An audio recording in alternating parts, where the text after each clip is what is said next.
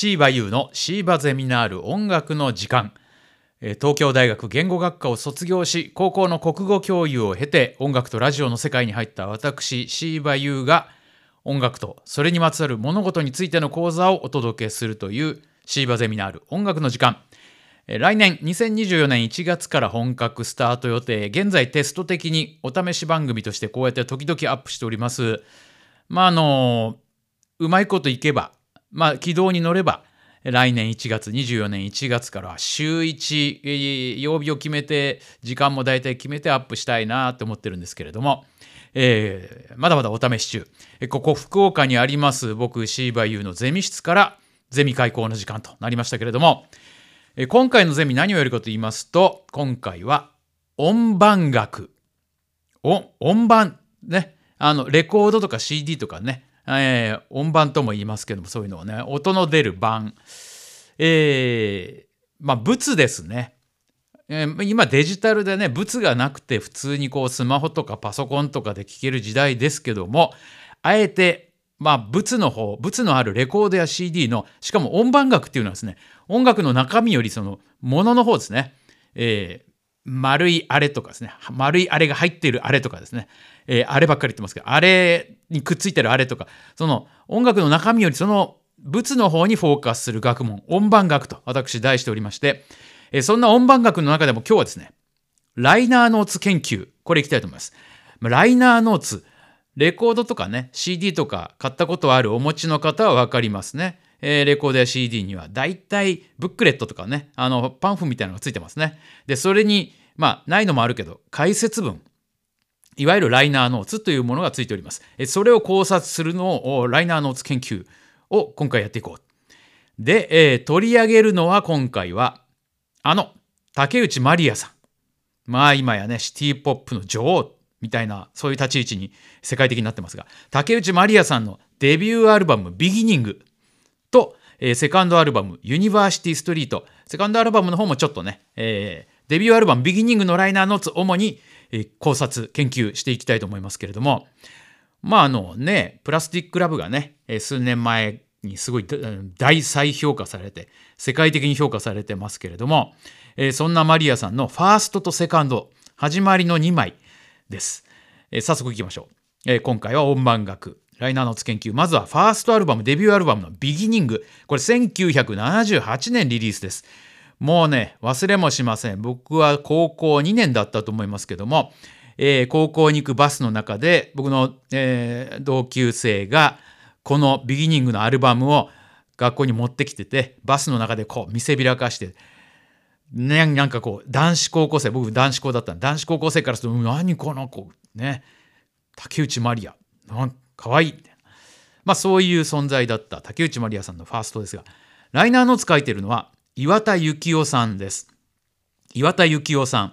えー、70年代からね、あの、FM レコパルっていう、まあ、FM 番組雑誌っていうのが何しかあったんですが、えー、雑誌です。FM レコパルなんかによく記事を書かれてた。もともとなんか講談社の記者さん、講談社の社員さんだったみたいなんですけど、えー、今もずっとね、活躍されている、あの、洋楽邦楽のインタビューもすごいたくさんなさってて、あとね、ラジオ番組の選曲とかね、えー、実際ご自分で DJ もされてたり、あとね、オーディオ関係でいろいろね、評論家的なこともされてる、オーディオ関係の仕事も多いという、まあ、ラジオの選曲 DJ もやられてる方なんでね、まあ、僕らからすると大先輩みたいな方でもあるという岩田幸雄さんが書いてる。このね岩田さんのライナーノーツがねなかなかグッとくる素敵なこのファーストアルバムのライナーノーツなんですよ。えー、レコード持ってる方はあのあ分かると思うんですけど、えー、まあ、あの当時マリアさんは慶応大学文学部の学生まだ学生だったんですよね。でさっき言ったようにこうちょっとアイドル的な要素もある可愛らしい爽やかなポップアイドルみたいな要素もあるけど、えー、実力派シンガーまだそんなにご自分で曲は書かれてないんでまあシンガーですよね新人シンガー。で78年に出たっつうことはですねこの時代はあんまこう女性アイドルがこうドカンとなってないんですよね。70年代アイドルがこうある程度こう出終わった後で、えー、78年っていうと原田真二さんとかねチャーさんとか、えー、世良正則さんツイストとかねあの男性の方はアイドル要素もあるでも実は実力派のポップスロックのミュージシャンがドーンと言ってた頃ですね。で多分そのすぐ後のデビューなんでかなりこうレコード会社とか事務所的にはそういうこう実力派ポップスの女性版ですねがいないんでそこら辺にドンとはまる存在だったんじゃないかな思うんですけどまあそういうこうポップアイコン的なねアイドル的な存在感もちゃんとライナーノーツは伝えてるんですよ。ででも音楽的にこうすごくこう中身のあるクオリティのあるそういう女性なんだよっていう音楽マニアもなんか伝わる何かがあるよっていうね、えー、そういうのも伝えているいいライナーなんですよね。ということで今回のライナーの通学まずはデビューアルバム竹内まりやさんのアルバム「ビギニングの」えー、ライナーノーツ。かいつまんでね内容を紹介して考察したいんですがまずねこの導入が素晴らしいんですよ。一言目がねまずねタイトルもついてるんですよ。ライナーノーツにタイトルがついてる。好きなんですよ僕ね。タイトルがついてるライナーね。タイトルが「竹内まりやと仲間たち」いいですね。78年時代ですね。慶応大学のカレッジガール感がありますね。竹内まりやと仲間たち。まあ、実際慶応大学でねあの慶音の、ね、サークルに入ってバンドとかやってたですからねマリアさんね。出だしの文章ちょっと朗読してみますよ。時には1枚の写真と1枚のレコードが男心を限りなくロマンチックにすることがある。レコードや写真は10万枚でも100万枚でもプレスしたり焼き増しができる。だから僕に微笑みかける1枚の写真もスピーカーから流れ出るあの声も決して僕だけのものじゃないということも分かりすぎるほどに分かるんだ。それでもレコードや写真、かっこジャケットという間接的な遭遇を飛び越えて男のロマンチックハートに住み着いちゃう女の子が1年に1人ぐらいはいる。小学生や中学生の頃に誰でも一度は経験する悲しき片思いというのにとってもよく似た感じだ。会った途端に一目惚れならぬ聞いた途端に一目惚れというやつだ。今僕の黒い机の上に置かれた一枚の小さなモノクロ写真から竹内まりやが微笑みかけてくる。今日一日、彼女のファーストアルバムビギニングを聴き続けて放心したまま終わってしまった。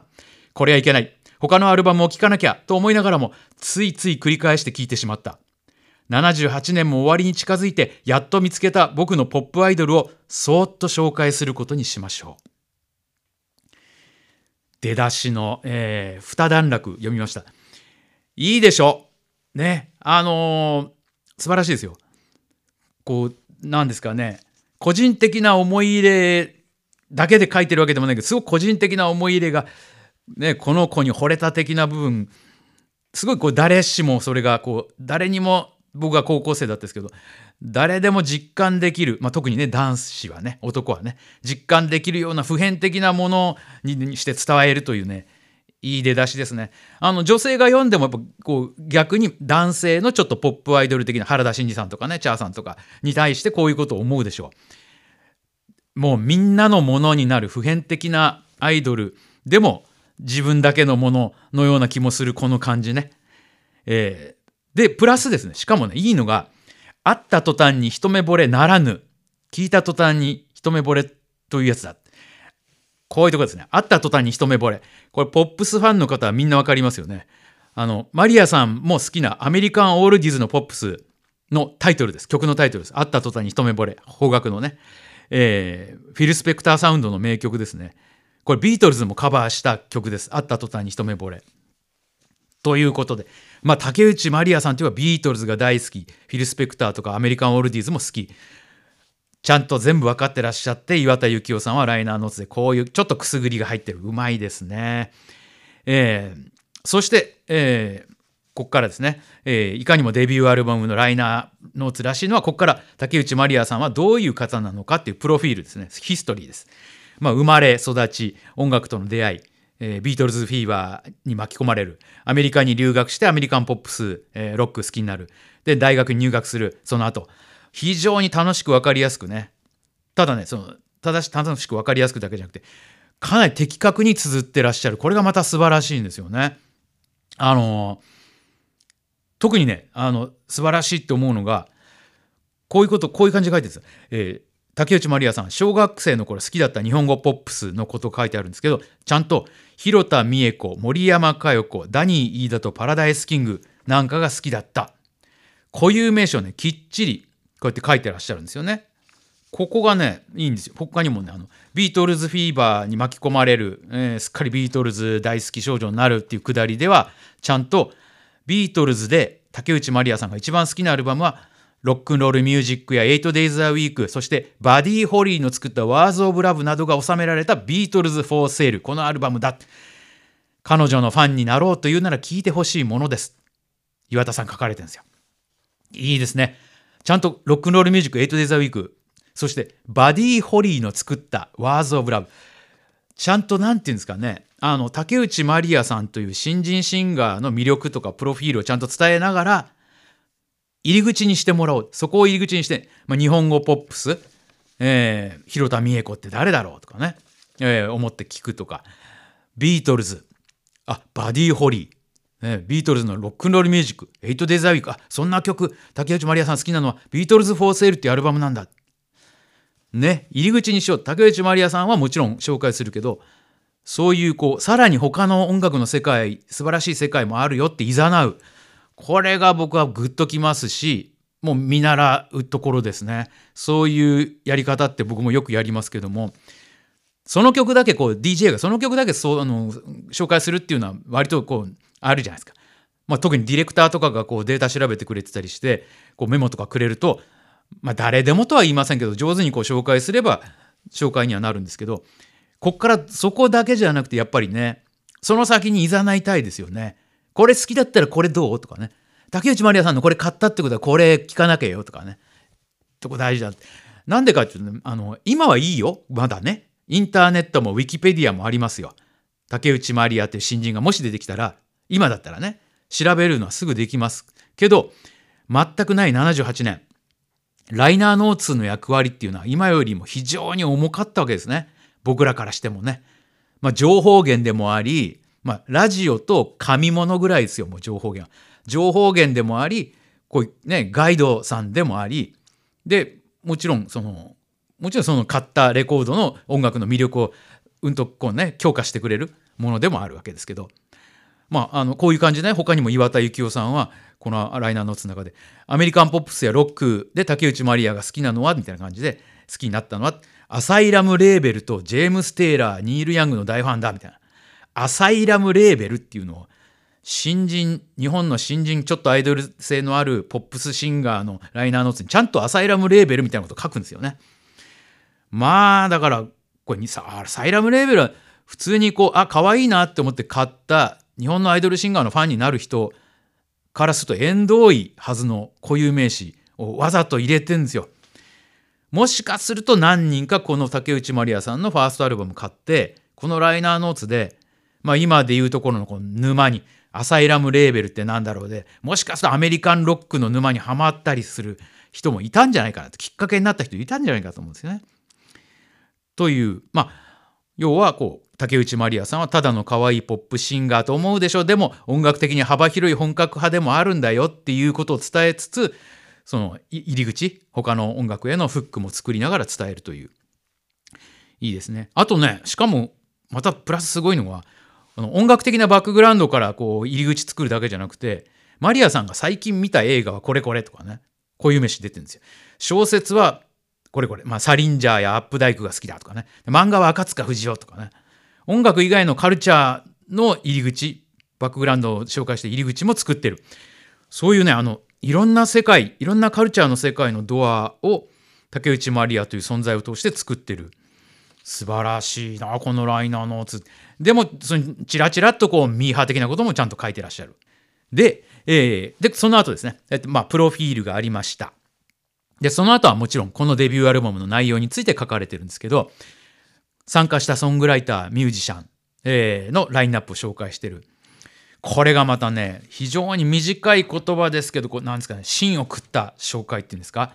えー、ソングライター陣を書くときにちょっと読みます。これも朗読しますね。かつてフォーククルセイダーズ時代からマリアもファンだったという加藤和彦。シュガーベイブからソロの現在まで一貫したポップス精神の持ち主山下達郎。シティボーイヤッドギャルに人気のセンチメンタルシティロマンスの柘植信孝。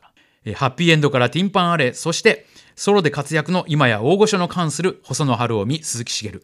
たおやかな個性派シンガーソングライター大貫妙子。そしてマリアの先輩にもあたる杉正道などなどこの人たちの紹介だけでもこの文章が埋まってしまいそうです。ねなんかこう短いですけどもピシャッとこううまいことそれぞれの方々を紹介してますね。でさらにまあこのアルバムねデビューアルバムにして4曲 LA 録音なんですよね。で LA 録音のメンバーもすごいんですけど LA 録音のメンバーについてはさらに詳細に書いてあるんですよね。アレンジャーにアルキャップスを迎えアルキャップス言われてもねっていうね、えー、アルキャップスはスナフ・ギャレットの弟子とも言えそうな人 すごいですね。リプリーズ時代のフランク・シナトラ、サミー・デビス・ジュニア、ライザ・ミネリ、ヘレン・レディ、シェール、タニア・タッカーなどで職人芸的なきめの細かいアレンジを披露している人だ、みたいな。アルキャップスはこういう人だ。これもうほぼもう山下達郎さんの今やってらっしゃる番組みたいな、ポップスフリークが喜ぶようなことまで最後は書いてらっしゃって、まあもちろんあの、参加してるリー・リトナーとかね、ジム・ケルトナー、こういう素晴らしいセッションミュージシャンたちも詳しく紹介してらっしゃる。これだからこの1枚のね中で情報量的にもすごいですけどそのなんですかね。入り口的な部分入門的な部分で少しこういざなって少し入り口入ってこういうドアもあるよって入ってって。で、えー、かなりマニアックな人もああそうなのかそういう人か。マニア向けもちゃんと入ってるっていうね。読むに進んで読み進んでいくに従ってこう音楽沼の深いところへ深いところへ自然に連れて行かれるようなライナーノーツなんですよね。そして、まあ、最後に、えー、全曲紹介これもね1曲ずつ34行ぐらいですけど短く曲のツボとか聴きどころがこう書いてあるんですよね。えーとどれか一つ見ましょうか？読みましょうか？えー、A 面4曲目「輝くスターリーナイト」っていう曲がありますけどね「えー、輝くスターリーナイト」読んでみます。ちょっとポールポーラーあたりが歌ってもおかしくない細野晴臣の曲。この曲のマリアはぜひお休み前の子守歌として楽しんでもらいたい。安眠受け合いである。ジム・ケルトナーのドラムスが心地よいビートを叩き出す。これはねあのもったいないのがジム・ケハトナーになってるんですよね。カタカナの「ル」と「ハ」と似てるじゃないですか。だからそのちゃんと岩田さんはケルトナーって書いたつもりだと思うんですけどね。もう文字起こしして印刷する時に誰か間違ってるんですよ。ジム・ケルトナー知らない人がやっちゃってるんですよ。まあそれはいいんですけど。ね、こんな感じで3行4行ぐらいで短くこうね曲の聴きどころを書いてらっしゃってこれがもう全曲ですね。A 面 B 面全曲書いてあってで一番最後の最後にその B 面6曲目、えー、素敵なヒットソングの後に、えー、2行最後の締め。どうでしたか？竹内まりや。78年のミス桜の女王の準ミスに選ばれた保証付きの可愛い子ちゃんです これで終わってるのはいいや、これ、保証付きの可愛い子ちゃんですみたいな感じで終わってる。ねあの、バランス感覚っつうんですか。マニアックなところに行き、全曲解説の後に可愛い子ちゃんです。素晴らしくないですか？もう岩田幸雄さん、さすがだなって。この方、本当にね、洋楽、邦楽も詳しい、詳しいだけじゃなくて、やっぱり竹内まりやさんへの愛、そのルーツとか参加ミュージシャンへの愛がたっぷり詰まったえー、いいライナーノーツだなと思いますけども。あだいぶ喋ったね。もうちょっといいですか？えっていうデビューアルバム「ビギニングの」えー、ライナーノーツ岩田さんが書かれたのはいかに素晴らしいかという話しましたけどちょっとおまけっちゃおまけです。その次の年79年。まあファーストアルバム「ビギニングがかなり受けまして売れましてセカンドアルバムが次の年にすぐ出せます。ユニバーシティストリートこのライナーノーツはもうねぜひもう竹内まりやシティ・ポップの女王はね言ってらっしゃる方ぜひその原点のマリアさんが書いたセルフライナーノーツなんですよ。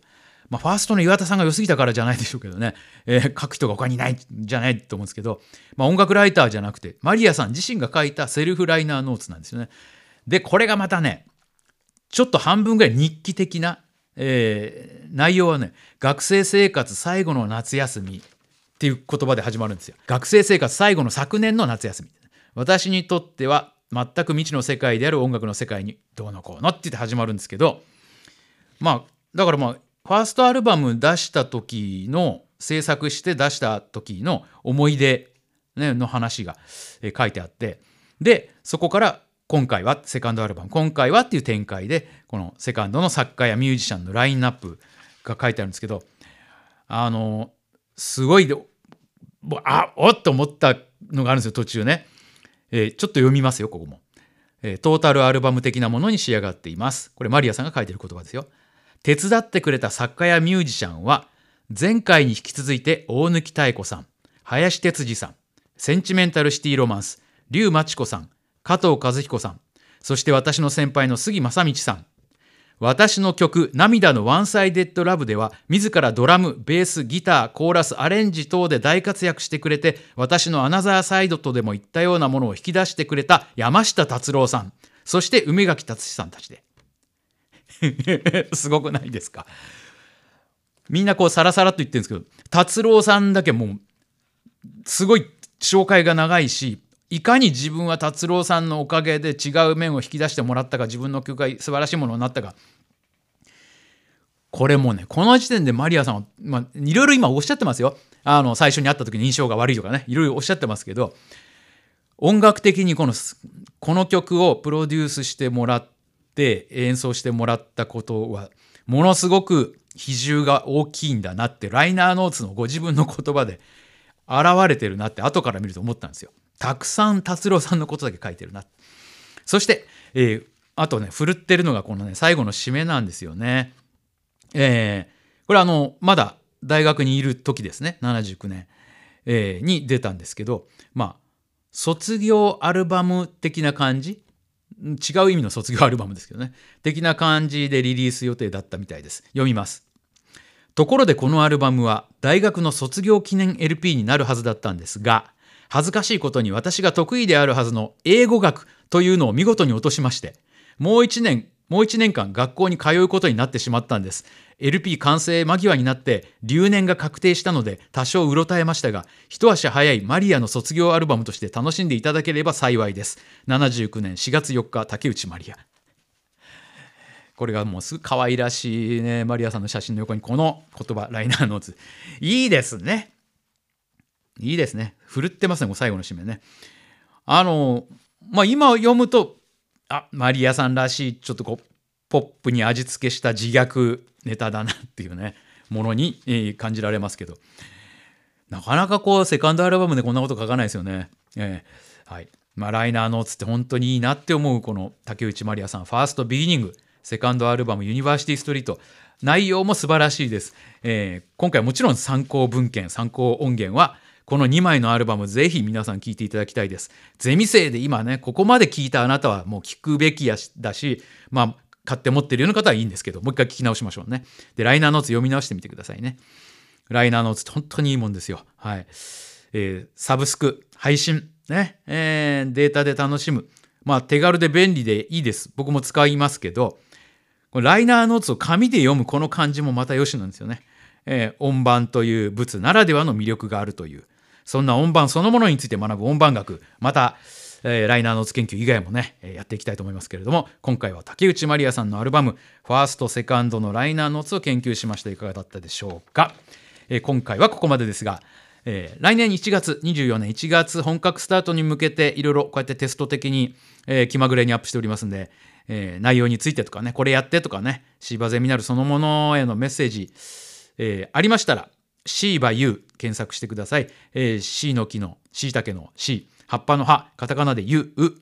えー、検索して公式ホームページの問い合わせフォーム経由とかね、X とか Instagram やっておりますんで、そちらの方でもちょっとね、探していただいて、リプライ、コメントお伝えいただければと思います。